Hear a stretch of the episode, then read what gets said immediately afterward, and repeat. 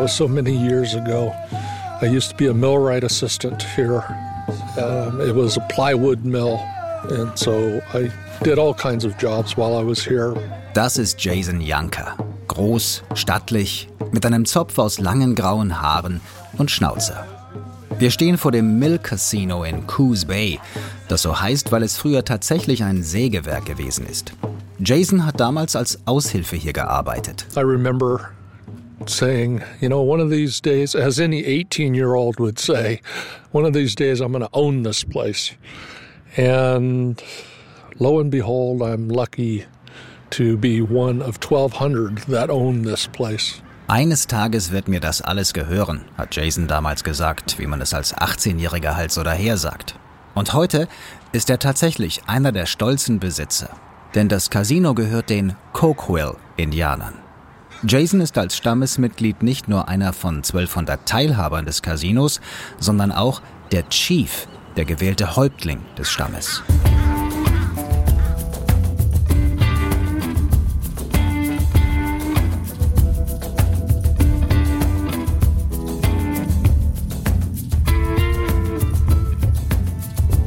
Die Cokewill sind einer von insgesamt 574 anerkannten Stämmen in den USA.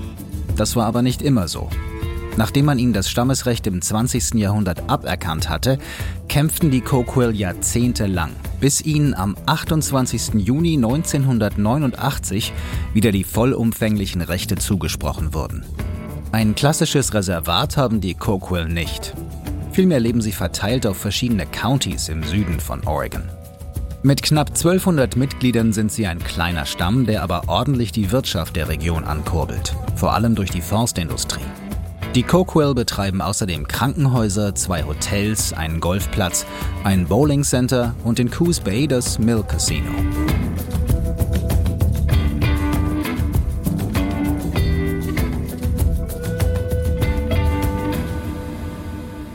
I really do have the best job in the world. I get to be chief of my tribe and I get to help others accomplish things that they never thought was going to be possible.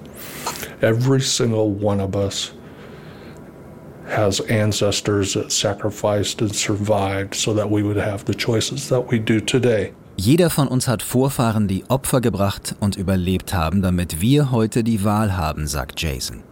Die jungen Coquell hätten heute Möglichkeiten, die früher undenkbar waren. Aufs College gehen zum Beispiel. For a long time it was should I go to college? And now the question is where do I go to college? And so that feels really good to me.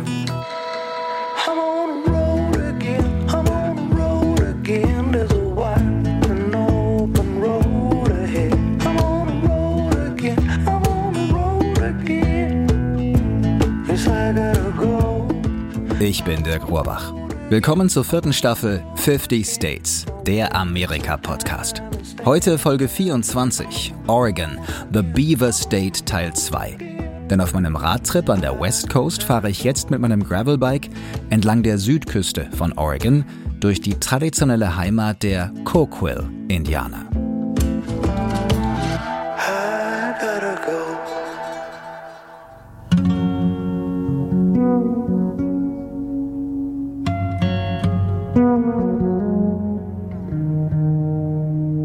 An der Westküste gibt es heute mehr als 150 anerkannte indianische Stämme.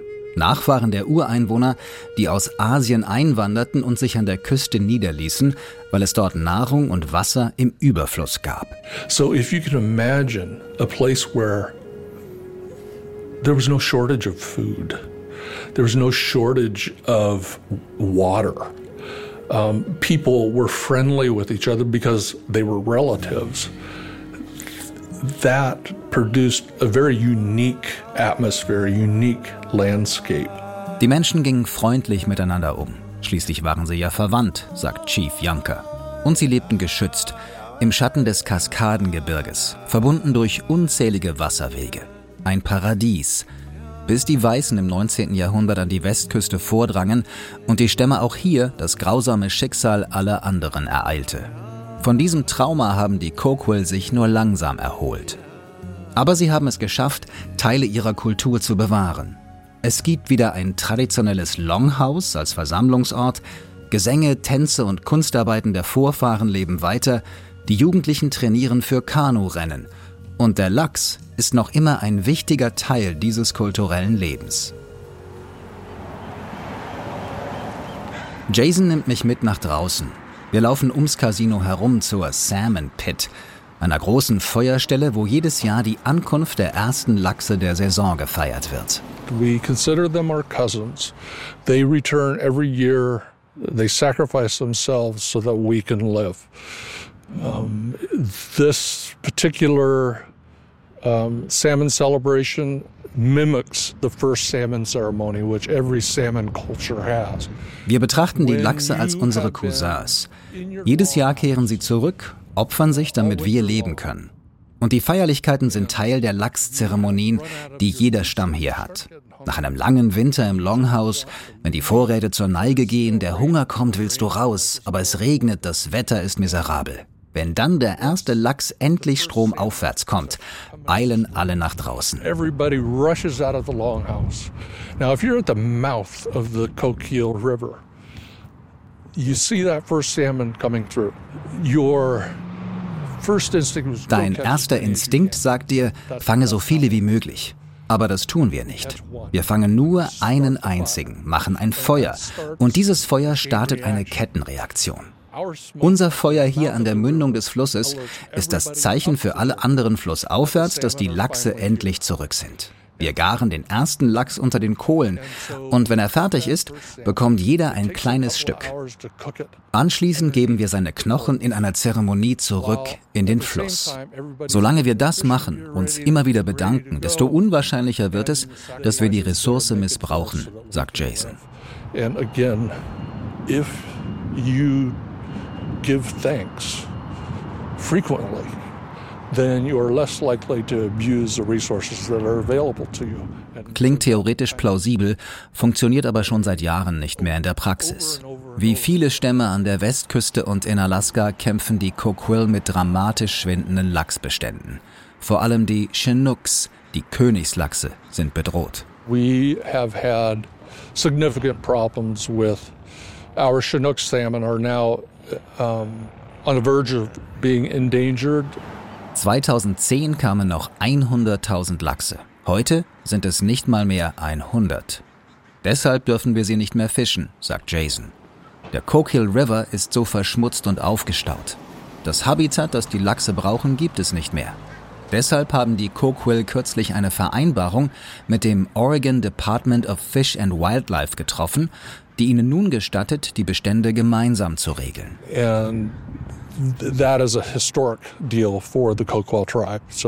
Das ist ein historischer Deal für uns. Solange wir mitbestimmen können, wie der Fluss gemanagt wird, werden die Lachse hoffentlich nicht aussterben. Und eines Tages sehen wir vielleicht wieder 100.000 Fische zurückkehren. Aber bis dahin ist es noch ein weiter Weg.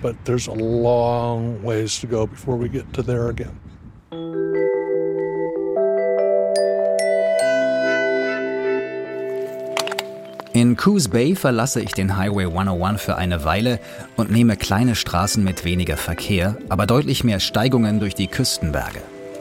Es ist schon spät, als ich einen kahlgeschlagenen Kamm erreiche. Von hier oben ist der Blick frei in alle Richtungen. Und doch sehe ich nichts als dichte Wälder und ein paar Lichtungen auf den Hügelketten. Kein Ozean, keine Stadt, kein Highway.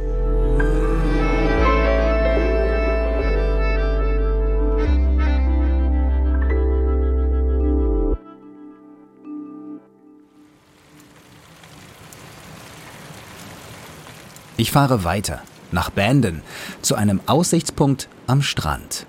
Uh, we're at Face Rock Wayside, and uh, that's my canvas sitting out there. Most of it's underwater right now, but we're going to go down and see if we can rake a little sand. Das ist Danny Dyke. Er und seine Partnerin Beth Patrick kommen regelmäßig zum Strand, bei fast jedem Wetter. Denn sie wollen nicht Sonnenbaden, sondern Sand rächen. In den Sommermonaten ziehen Beth, Danny und ihr Team von Circles in the Sand an fast jedem Wochenende mit handelsüblichen, leicht modifizierten Gartenrechen Kreise auf dem nassen Sand und schaffen so aufwendig verzierte Labyrinthe, durch die man laufen kann.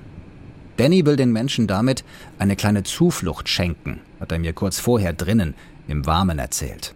It's a labyrinth. Everything's a single path. No dead ends, no wrong turns.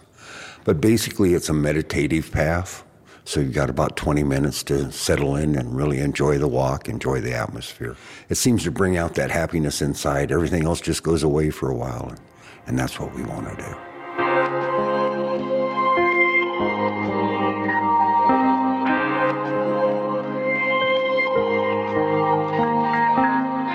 Die Labyrinthe haben einen Eingang und einen Ausgang. Es gibt keine Sackgassen oder falsche Wege. Im Wesentlichen ist es ein Pfad zum Meditieren, sagt Danny. Erstmal nur für sich selbst. 2014 ist dann das erste öffentliche Dreamfield entstanden, so nennt er die Labyrinthe. Die Reaktionen waren überwältigend. Im Lauf der Jahre sind die Labyrinthe zu einer ganz außergewöhnlichen Kunstform gewachsen, die Tausende von Besuchern jeden Sommer an den Strand von Bandon lockt. The intention behind everything we do is about love. Uh, we feel that that's the one emotion that everybody can relate to, and it's something that we need more of in our lives. But the sand, I can, I can go out there and do what I want to do and know the tide's going to come in and, and clean it all back up for me for the next day. Mit Sand kann ich machen, was ich will, sagt Danny. Und wenn die Flut kommt, wäscht sie alles wieder sauber für den nächsten Tag. Vergänglichkeit ist Teil des Konzepts bei Circles in the Sand. Es ist kalt. Der Wind peitscht die Gischt über den Strand. Danny und Beth tragen ihre blauen Circles in the Sand Parker. Danny dazu noch eine Filzkappe über dem weißen Haar. Während er seine Kreise zieht, verziert Beth zwischen den Spiralen, zeichnet Herzen, Schildkröten und schreibt Botschaften in den Sand. Oh, I put sea palms at two of the turns. I like to. Oh, Danny. Danny. Während wir reden, schlucken hinter uns die Wellen das gerade eben erst angelegte Labyrinth. Welch passende Überleitung zur Vergänglichkeit. Welcome to the beach. What's happening now? So the tide just the tide just came in and washed out oh half of our labyrinth, which is a great segue into the um, impermanence. Eine gute Übung fürs Loslassen, sagt Beth. Manche Besucher fragen, warum sie Stunden damit zubringen, diese aufwendigen Labyrinthe zu schaffen, wenn doch später die Flut alles wieder mitnimmt. Aber so haben sie wieder eine frische Leinwand fürs nächste Mal.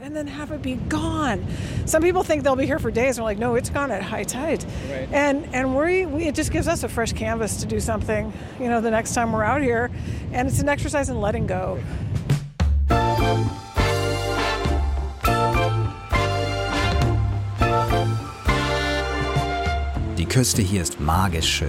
Und Bandon, eine der coolsten Small Towns in America. So haben es 2010 die Leser eines Reisemagazins mal entschieden. Ich stehe ja auf Small Towns, viel mehr als auf die touristischen Hotspots. Ich mag die Gemeinschaft hier, den Zusammenhalt, die Gastfreundschaft und den entspannteren Vibe. Bevor ich Bandon verlasse, will ich in der Downtown noch eine Organisation besuchen, die dafür gesorgt hat, dass das kleine Städtchen am Coquille River inzwischen sogar weltweit bekannt ist. Hello. Hello. Welcome to Wash the Shore. Thank you. This is amazing. Thank you. Nur einen Block entfernt vom Hafen liegen das Harbortown Event Center und die Galerie von Washed Ashore, einem beeindruckenden Umwelt- und Kunstprojekt. When people walk in, the first thing they say is, "Oh my God! Wow, this is incredible." Seit 2010 haben die Mitarbeiter und vielen Helfer der Non-Profit-Organisation mehr als 30 Tonnen Plastikmüll an den Stränden von Oregon gesammelt und daraus faszinierende bunte Skulpturen gemacht. And everything you see in our gallery here has come from plastic that's washed ashore on the Oregon coast. We organize it, we sort it, and clean it, disinfect it, and then we use it to make these sculptures that we use to educate people on on the importance of what plastics are doing to our oceans. Das ist Kelly Bechtel. Sie führt mich durch den großen Ausstellungsraum voller bunter Skulpturen. Alles hier ist aus Müll, der über die Jahre an der Küste von Oregon gesammelt wurde. Er wird gewaschen, desinfiziert und farbig sortiert. Eine künstlerische Leiterin entwirft dann die Skulptur. This is an actual to life scale replica of an adolescent whale. Von der Decke hängt ein riesiges Walskelett in Lebensgröße aus Plastikbojen, Milchpackungen und Waschmittelflaschen. Daneben ein Seestern. Um, so this is our whale cage, and this is our musical sea star. And this is kind of interesting because you'll see a number of the bottles here are from the Beijing Olympics in 2008. Really? So it took about 10 years for them to come over here. Rund zehn Jahre hat es gedauert, bis Flaschen von den Olympischen Spielen in Peking 2008 an den Strand von Oregon gespült wurden. Jetzt formen sie einen großen Seestern. Auch Steve, der Meeresdrache und Blueberry, die Qualle, sind ausschließlich aus gefundenem Müll gefertigt. Und Cleo, der Clownfisch, in einer Anemone aus Plastikflaschen. Oder die Meeresschildkröte mit Wimpern aus alten Kämmen. Oh, oh, too? Die Skulpturen sind zum Teil gigantisch, die Details überwältigend. Tausende Einzelteile, akribisch verarbeitet, alte Feuerzeuge, Zahnbürsten, Flaschendeckel. An einer Wand hängt das Foto eines Surfers, der gerade durch einen Wellentunnel reitet, umgeben von Unmengen zerfetzter Plastiktüten und anderem Müll im Wasser. Ein anderes Bild zeigt eine verendete Möwe. Ihr geöffneter Bauch ist komplett gefüllt mit Plastikmüll. Schockierend und faszinierend zugleich. The comment that I hear the most when people come in is this is just beautifully sad. I hear that over and over. It's tragically sad, but so beautiful. So our message really resonates with people. Die Botschaft kommt an. Wir müssen was ändern, lautet sie. Wir müssen wegkommen vom Einwegplastik. Jeder kann mithelfen. Selbst der kleinste Beitrag zählt.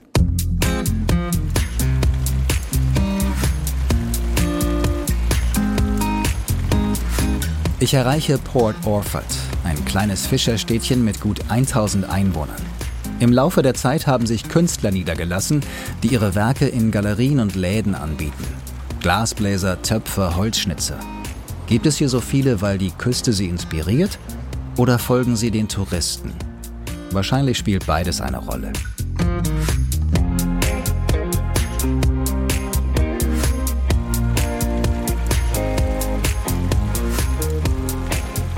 Steigungen und Wind fordern mich, aber die Küste entschädigt.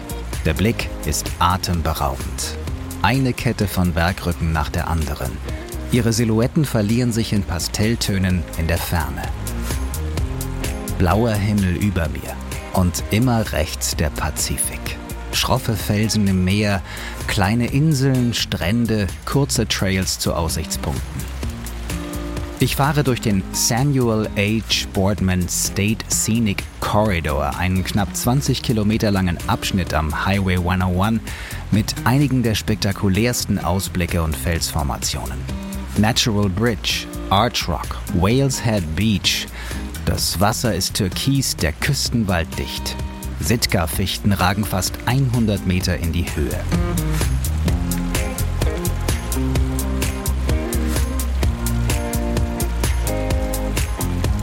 Ich schaffe es bis Brookings und campiere dort im State Park. Meine letzte Nacht in Oregon. Denn in der nächsten Episode werde ich in den Golden State rollen. California, here I come.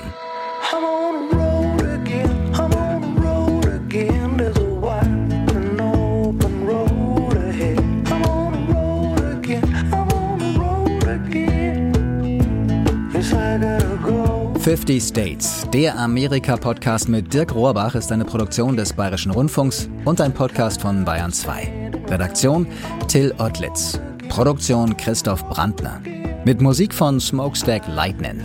Der Titelsong I Gotta Go ist auch als Single erschienen, gibt's überall, wo es Musik gibt und unter smokestacklightning.de. Auf br.de slash 50 States haben wir noch eine kleine Bildergalerie mit Fotos zu dieser Folge zusammengestellt. Den Link gibt es auch in den Show Notes. Bleibt uns treu, abonniert den Podcast, damit ihr wisst, wann es neue Folgen gibt und wenn es euch gefallen hat, freuen wir uns über eure Likes. Ich bin Dirk Rohrbach. Mehr Geschichten aus Amerika gibt es in unserem neuen National Geographic Buch West Coastin' und bei unserer Live-Tour, präsentiert von Bayern 2. Alle Infos unter dirk-rohrbach.com. Bis zum nächsten Mal.